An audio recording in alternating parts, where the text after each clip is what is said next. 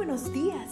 Gracias por estar con nosotros en este bendecido día. Ven y juntos aprendamos y realicemos el estudio de nuestro matinal titulado Nuestro maravilloso Dios. Te invitamos a recorrer con nosotros las promesas que el Señor tiene para ti el día de hoy. Buenos días hermanos, gracias le damos a Dios por un nuevo día. Dame un Lázaro, Señor. El versículo se encuentra en Juan 11, 45. Muchos de los judíos que habían ido para acompañar a María y vieron lo que había hecho Jesús, creyeron en él. Samuel Chadwick, que vivió entre 1860 y 1932, tenía apenas 15 años cuando sintió que Dios lo estaba llamando a predicar su palabra. Pero no tenía dinero, ni tampoco buena salud.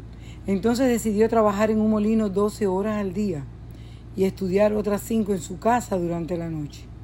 Seis años después, ya estaba recibiendo su primera oportunidad como evangelista laico. Pero se le presentó otro problema. Su predicación estaba dando frutos. ¿Qué hizo entonces el joven Samuel?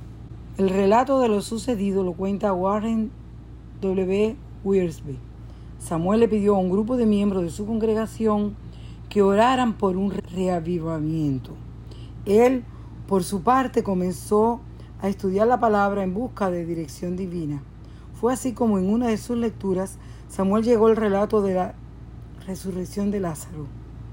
De todo el pasaje le llamó particularmente la atención nuestro texto de hoy donde el apóstol Juan escribe que muchos de los que presenciaron la resurrección de Lázaro creyeron en Jesús.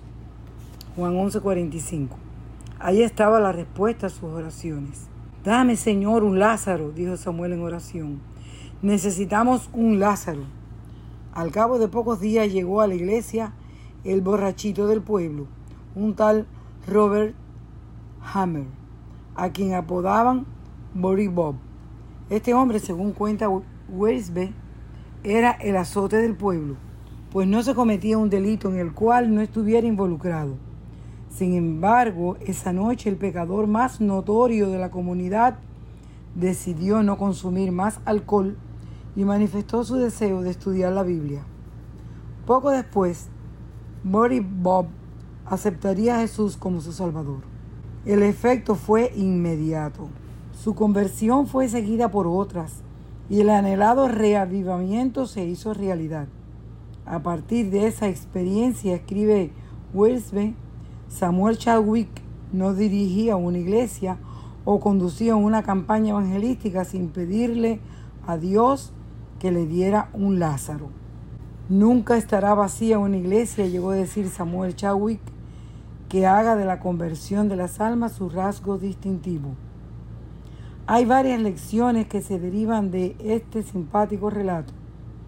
Una es que nadie, ni siquiera el peor pecador del pueblo, está fuera del alcance del poder perdonador de Dios.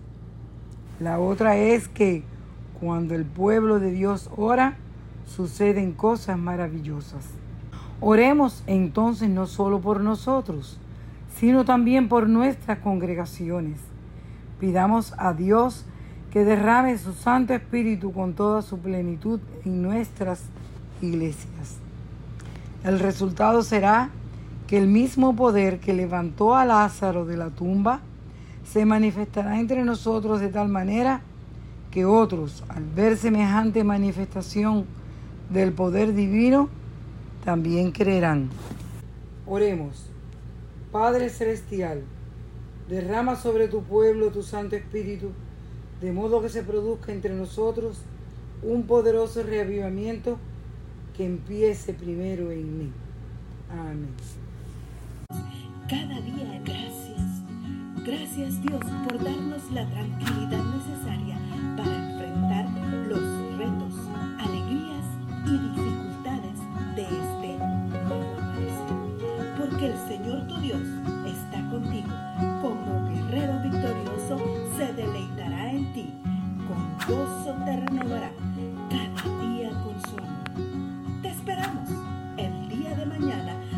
continuar cobrando aliento en la palabra de nuestro maravilloso.